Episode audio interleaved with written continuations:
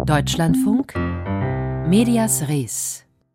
Am Mikrofon begrüßt sie Antran. Hallo.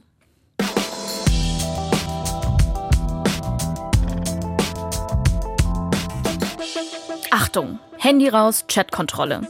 Davor waren zumindest Kritiker des geplanten EU-Gesetzes gegen sogenannte Kindesmissbrauchsdarstellungen im Netz. Sie befürchten eine massenhafte Überwachung nicht nur von Sexualstraftätern, sondern auch von einfachen Privatleuten. Die EU versucht mit dem neuen Gesetz ein Mittel gegen sexualisierte Gewalt im Internet zu finden und betont, kontrolliert werde nur anlassbezogen. Was das genau bedeutet, erklären wir gleich in der Sendung, aber zuerst ein Schlaglicht auf ein Thema, das in der ganzen Debatte um die WM in Katar und die Frage One Love Kapitänsbinde ja oder nein leicht verloren gehen könnte. Queere Themen in den Medien. Heute kam die Eilmeldung auf verschiedenen Nachrichtenseiten. Eine Supermarktkette beendet die Zusammenarbeit mit dem Deutschen Fußballbund. Prima. Vor allem für die jetzt überall zitierte Supermarktkette, die sich mit diesem Statement ziemlich unkompliziert mit queeren Menschen solidarisieren kann. Dabei hat das Unternehmen bereits im Oktober mitgeteilt, den langjährigen Partnerschaftsvertrag nicht weiterzuführen, damals noch ohne inhaltliche Verbindung zur Weltmeisterschaft. Medien berichten trotzdem hoch und runter. Zuvor findet ein Attentat auf einen queeren Nachtclub mit fünf Toten in Colorado am Wochenende weniger mediale Aufmerksamkeit. Genauso wie die Perspektive homosexueller Menschen selbst in Katar. Wir wollen die Debatte gern aufgreifen, und zwar zusammen mit Johannes Kram, der den queerpolitischen, medienkritischen und Grimme online nominierten Nollendorf-Blog betreibt. Ihn habe ich kurz vor der Sendung gefragt, wann berichten Medien eigentlich über queere Themen und wann nicht? Ja, zurzeit meistens dann, wenn queere Menschen nerven. Das Selbstbestimmungsgesetz ist in Deutschland gerade eine große Diskussion und es wird dann der queeren Community so ein bisschen vorgeworfen, sich so wichtig zu nehmen, zu viel Aufmerksamkeit, zu viel Identitätspolitik zu betreiben. Und jetzt ist an, an offensichtlich, äh, die FIFA nervt offensichtlich noch mehr als die, äh, als die LGBTI-Community. Und deswegen, jetzt im Moment sind wir gerade die Guten. Also jetzt werden wir so ein bisschen vorgeschoben, weil man der FIFA es mal so richtig zeigen kann. Es ist so ein bisschen blöd. Wir sind immer so ein bisschen auf der falschen Seite. Warum sehen Sie da so ein Schwarz-Weiß-Schema? Worin äußert sich das? Ja, es ist, wird sehr viel mit Floskeln gearbeitet. Alle sind natürlich für Toleranz, alle sind für Diversity, aber natürlich wird nie in den Medien so richtig darüber diskutiert, was denn das heißen müsste. Was würden das heißen, wenn man wirklich sich für die queere Community einsetzt? Die Selbstmordraten sind immer noch hoch. Coming out ist ein riesiges Problem. Wir erfahren fast täglich von Übergriffen auf queere Menschen in Deutschland, aber das findet alles in den Medien so gut wie nie statt, sondern immer nur, dass ja eigentlich jetzt mal genug sein müsste, dass es Gender Gaga gibt, dass, dass das irgendwie alles so ein bisschen Blödsinn Blödsinn ist. Und deswegen ist diese ganze Fußballgeschichte, die gerade abläuft, auch so ein bisschen gefährlich für uns. Weil natürlich alle im Moment äh, wollen unbedingt, dass Manuel Neuer diese Regenbogenbinde oder wenigstens diese andere komische trägt.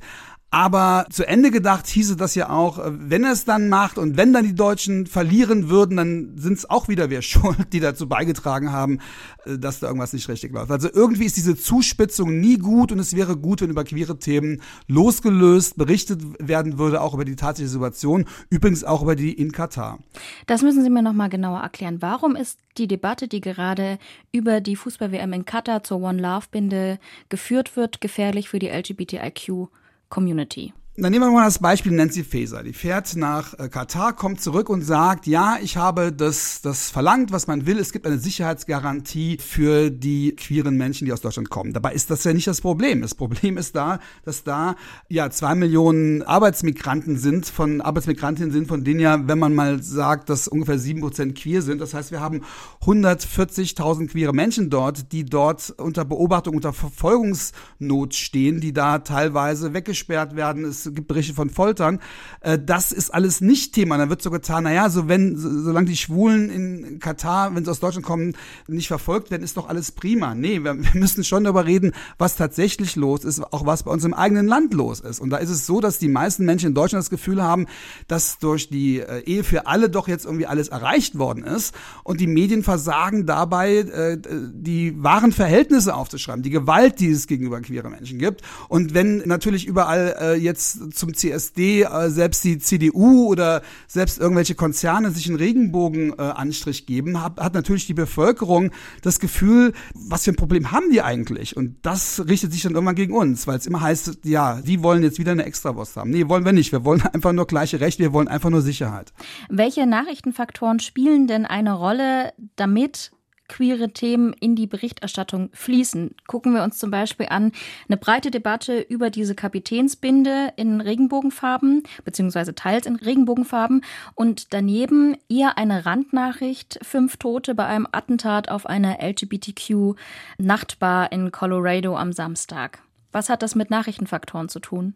Ja, natürlich müsste es darüber Berichterstattung geben, wenn es solche Anschläge gibt. Es müsste aber auch Berichterstattung darüber geben, wenn es in Deutschland Übergriffe gibt. Ja, wir hatten einen äh, Transtoten in Deutschland. Das war auch alles irgendwie so mehr oder weniger äh, ferner liefen. Wir haben dauernd Übergriffe, über die nicht berichtet wird.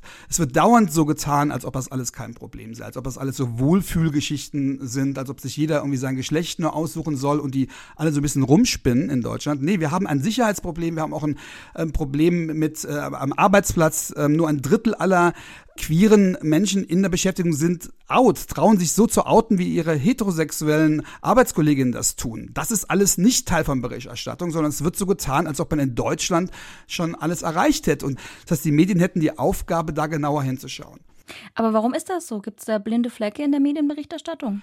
Natürlich gibt's äh, blinde Flecken und natürlich ist der Zeitgeist im Moment so, dass es einen Kulturkampf gibt. Das fängt ja schon an mit dem Gender-Sternchen, wo so getan wird, als ob es alles totaler Gaga ist, alles alles Blödsinn ist es ist, es ist einfach, glaube ich, im Moment äh, hat man einfach die Nase voll. Man, man, man denkt, es gibt wichtigere Probleme, über die berichtet werden muss. Und natürlich gibt es wichtige Probleme.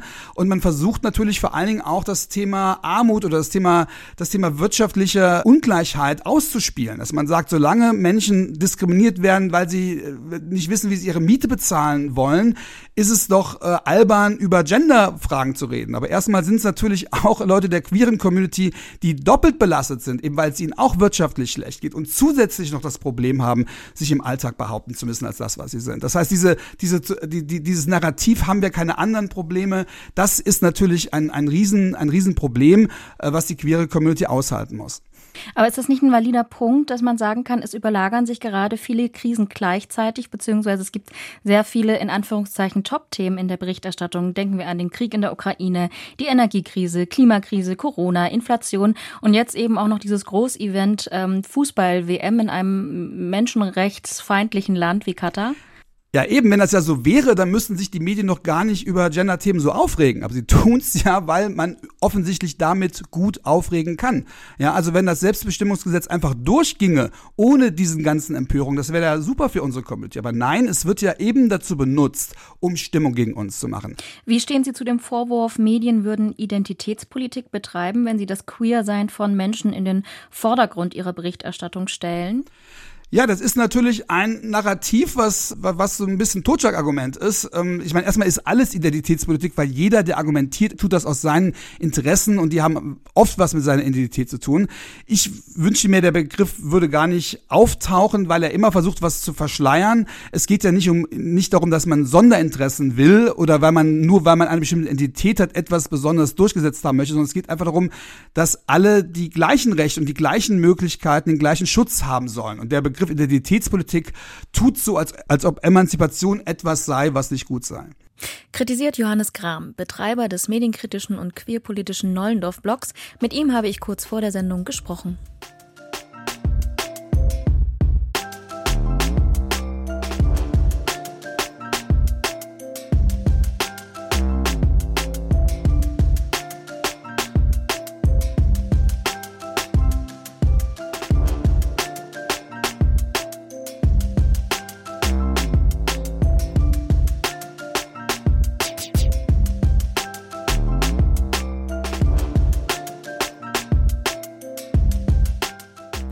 Es ist eine Frage, die die Strafverfolgungsbehörden seit Jahren beschäftigt, auch weil die Verbrechen so furchtbar sind. Wie schützt das Gesetz Kinder vor sexualisierter Gewalt? Dabei richtet sich der Blick der Ermittler zunehmend auf das Internet, wo Kinder permanent Grenzüberschreitungen ausgesetzt sind. Die EU-Kommission hat im Sommer ein neues Gesetz präsentiert. Es soll dokumentierten Kindesmissbrauch im Netz besser bekämpfen. Obwohl das Anliegen des Gesetzes unumstritten ist, halten es Kinderschutzorganisationen für wenig zielführend. Auch Bürgerrechtler laufen dagegen Sturm. Sie warnen vor einer Massenüberwachung der privaten Kommunikation aller Bürger. Die Gemengelage hat für uns zusammengefasst Caroline Born. Es ist eine düstere Darstellung. Eine Kamera ist auf jeden Menschen gerichtet und zusätzlich mit deren Handys verbunden. Eine dunkle Stimme warnt davor, die Geräte von allen Menschen in der EU ohne jeglichen Verdacht durch eine zentrale Stelle zu überwachen. So beschreiben es die Gegner des Gesetzes in einem Kampagnenvideo, das sich gegen die Pläne der EU-Kommission richtet. Auch die warnt, We are coming for you. Wir werden euch kriegen, so die zuständige Kommissarin Ylva Johansson in Richtung der Täter. Innenkommissarin Johansson will bestimmte Internetanbieter, zum Beispiel Messenger-Dienste, dazu verpflichten, dass sie ihre Inhalte prüfen sollen. Auf Darstellungen von Kindesmissbrauch und auf sogenanntes Grooming. Also wenn Erwachsene sich online als Gleichaltrige ausgeben, um sexuelle Kontakte mit Kindern anzubahnen. Unternehmen wie Facebook oder Google scannen ihre Bilder bisher freiwillig nach illegalen Inhalten mit einer automatisierten Software, die Direktnachrichten durchsucht. Allerdings läuft die dafür nötige Rechtsgrundlage 2024 aus. Deshalb hat die EU-Kommission ihr neues Gesetz vorgelegt. Wir nennen das Chatkontrolle, denn dieses vorgeschlagene Überwachungspaket würde soziale Medien, Messenger, Mails, Plattformen, sogar Computerspiele betreffen. Und dann müssten all diese Internet-Services Maßnahmen ergreifen, die in die Kommunikation von uns Bürgerinnen und Bürgern eingreifen, die durchleuchten. Sagt Konstantin Macher. Er arbeitet beim Verein Digital Courage, der sich mit weiteren Organisationen gegen das geplante Gesetz stellt.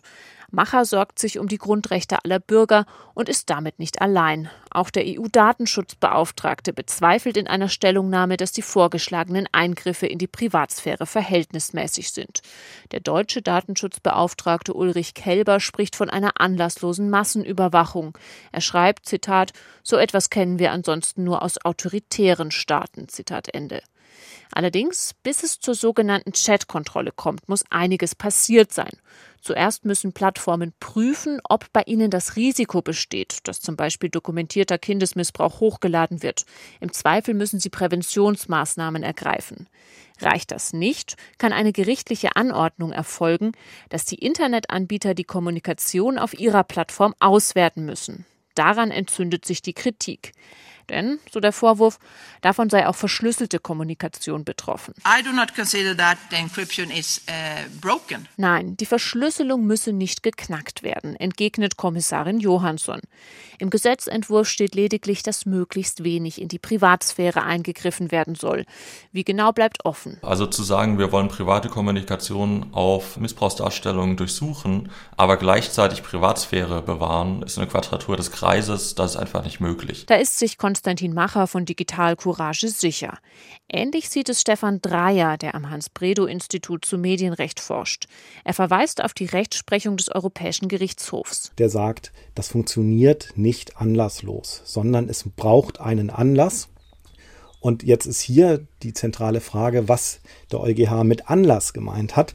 Und wenn Sie mich jetzt fragen als Juristen, dann sage ich, Anlass war hier immer konkrete Tatverdächtige oder einen konkreten Tatverdacht zu nennen und das als Anlass zu nehmen, dann diese Person und seine Kommunikation zu überwachen. Eine Plattform, die sich nicht hinreichend darum kümmert, dass das Risiko einer solchen Tat besteht, ist nach Ansicht von Dreier noch kein solcher Anlass. Der Medienrechtler weist noch auf ein weiteres Problem hin. Die Plattformen sollen ihre Kommunikation maschinell auswerten und Verdachtsfälle melden. Und zwar nicht mehr wie bisher an eine amerikanische Einrichtung, sondern an ein EU-Zentrum. Es muss noch aufgebaut werden und soll dann eng mit den nationalen Behörden zusammenarbeiten. Die Verordnung sieht hier nicht vor, dass das nochmal menschlich kontrolliert wird, bevor es an die Strafverfolgungsbehörden geht, sondern die spricht nur davon, dass hinreichend oft sozusagen Stichprobenkontrollen gemacht werden müssen, damit diese KI nicht komplett frei dreht. Bei bereits bekanntem Missbrauchsmaterial funktioniert die künstliche Intelligenz gut, allerdings weniger bei unbekannten Fotos oder Videos und vor allem nicht bei Grooming, der Kontaktaufnahme mit Kindern. Hier rechnet die EU-Kommission damit, dass die Texterkennungssoftware in einer von zehn Fällen daneben liegt. Die Folge wären zahlreiche Falschverdächtigungen. Viel Kritik also Ob das Gesetz am Ende in dieser Form beschlossen wird, ist noch nicht ausgemacht. Für Deutschland verhandelt in Brüssel federführend Innenministerin Faeser. Diese lobt auf der einen Seite, dass Online-Plattformen erstmals verpflichtet würden, Missbrauchsdarstellungen zu löschen und Täter zu verfolgen, lehnt aber auf der anderen Seite ab, verschlüsselte private Kommunikation anlasslos zu kontrollieren. Es gibt also weiterhin Gesprächsbedarf in Sachen Chatkontrolle. Aus Brüssel berichtete für uns Caroline Born.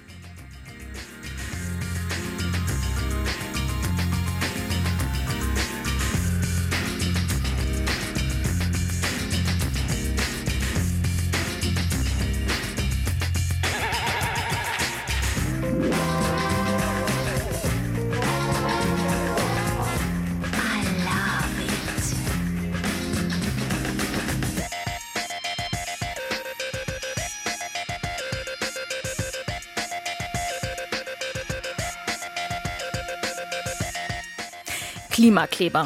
Das war so ein Begriff, der die Berichterstattung über den Protest der letzten Generation geprägt hat. Hinzu kamen nicht repräsentative Umfragen von Medienhäusern, die fragen, wie umgehen mit den Klimaaktivisten oder wie weit darf Klimaprotest eigentlich gehen.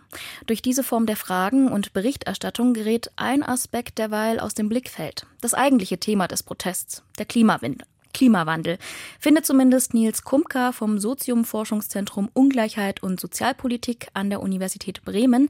Er hat einen Essay geschrieben, über den konnte ich kurz vor der Sendung mit ihm sprechen und meine erste Frage an ihn war, Herr Kumka, Ihr Text trägt den Titel Die Radikalisierung der Radikalisierungsbehauptung. Was meinen Sie damit überhaupt? Naja, der Ausgangspunkt war eine Irritation über die Medienberichterstattung über die Aktionen der sogenannten letzten Generation, wo auffällig war, dass es nicht nur sehr viel Medienberichterstattung gab, was an und für sich schon überraschend war, sondern dass diese Medienberichterstattung auch einen bestimmten Ton hatte, wenn man so will. Und das hing damit zusammen, dass es einen thematischen Fokus gab, sehr, sehr stark darauf, wie legitim diese Proteste sind. Also es ging immer um die Protestform und sehr wenig um den Gegenstand oder das Thema der Proteste.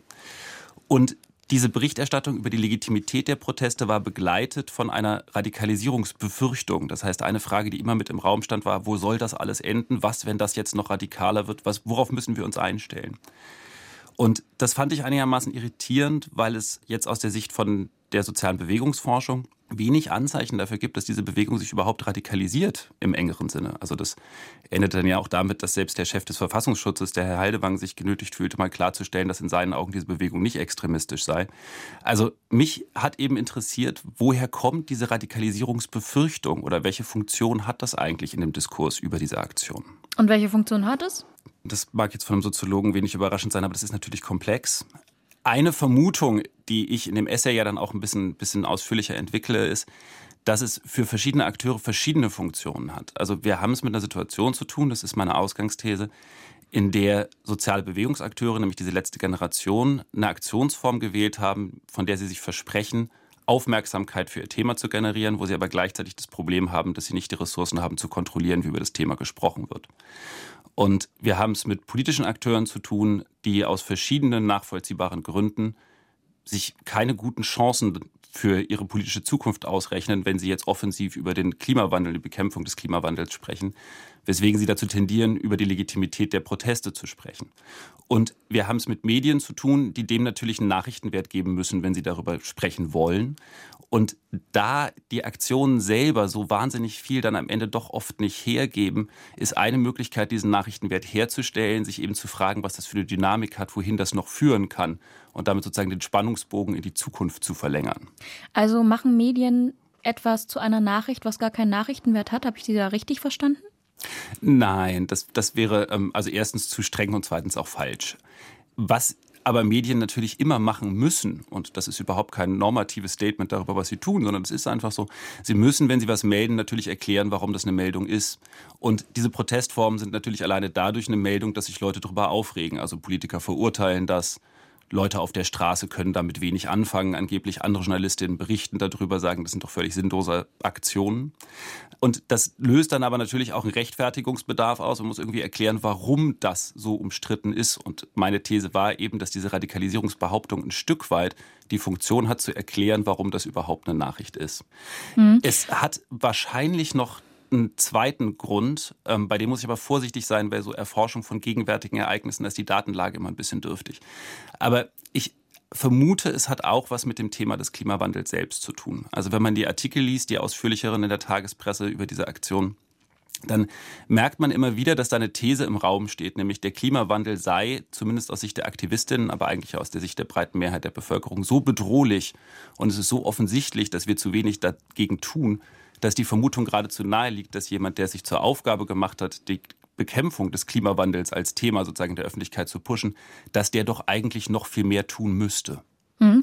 Wer radikalisiert sich denn dann da gerade? Der Protest, die Berichterstattung oder die Klimakrise? Nun, also die Klimakrise radikalisiert sich nicht, die schreitet voran. Ähm, die Proteste, da gibt es wenig Anzeichen dafür, dass da eine Radikalisierung stattfindet. Also diese Aktionsform des sich auf der Straße festklebens oder des sich an Bildern festklebens, die man vorher mit Soße übergossen hat, ähm, die begleiten uns jetzt schon eine Weile. Die sind auch nicht unbedingt eine Radikalisierung gegenüber dem, was die Bewegung vorher gemacht hat. Also wenn man sich überlegt, wie Ende Gelände damals den Kohletagebau besetzt hat oder so.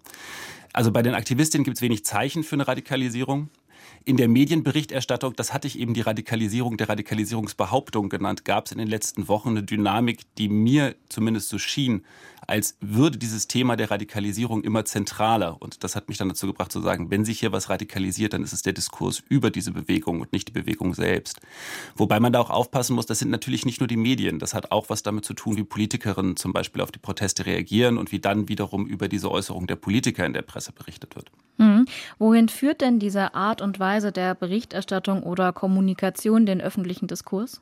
Also es gibt zwei Tendenzen, die man, glaube ich, aufzeigen kann und die sind bei solchen Moral Panics durchaus üblich. Also eine Moral Panic, das ist eine Kommunikationsdynamik, in der quasi das Verhalten einer Gruppe als Bedrohung der öffentlichen Ordnung geframed und in der Öffentlichkeit diskutiert wird. Und diese Moral Panics haben, wenn sie nicht einfach in sich zusammensinken, das kann natürlich auch passieren, aber eine Tendenz dazu, Feindseligkeiten gegenüber der betroffenen Gruppe zu erzeugen.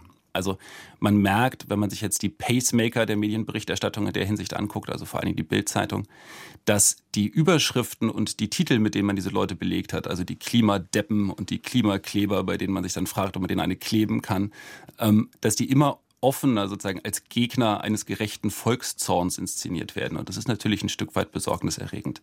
Und das andere, was passiert, ist, dass das Thema sich verlagert. Also das ist ja einfach auch ein Punkt. Man kann sagen, es wurde viel über die Sinnlosigkeit dieser Aktionen gesprochen. Ne?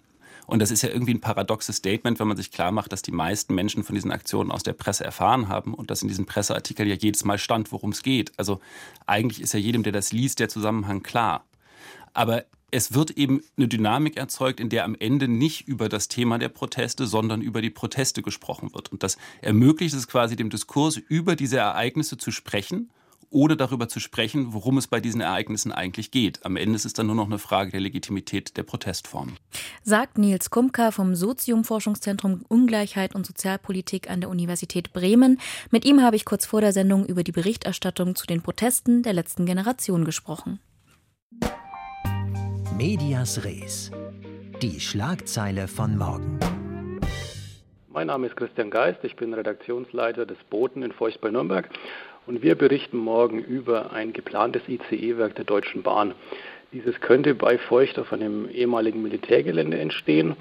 Dagegen wehren sich vor allem Naturschützer und Anwohner. Die argumentieren vor allem mit der Artenvielfalt auf dem abgesperrten Gelände. Laut eines CSU-Politikers aber kann es sich bei dem Gelände gar nicht um intakte Natur handeln, weil der Boden mit zahlreichen Altlasten verseucht ist. Das war's mit Medias Res für heute. Alle Beiträge und Interviews können Sie jederzeit in der DLF Audiothek nachhören. Hier gleich der Büchermarkt mit aktuellen Buchrezensionen und so viel sei verraten. Es geht um DDR und Nachwendezeit, Lyrik aus den Niederlanden und eine europäische Frau. Damit verabschiede ich mich am Mikrofon. Mein Name ist Antran und ich sage Tschüss.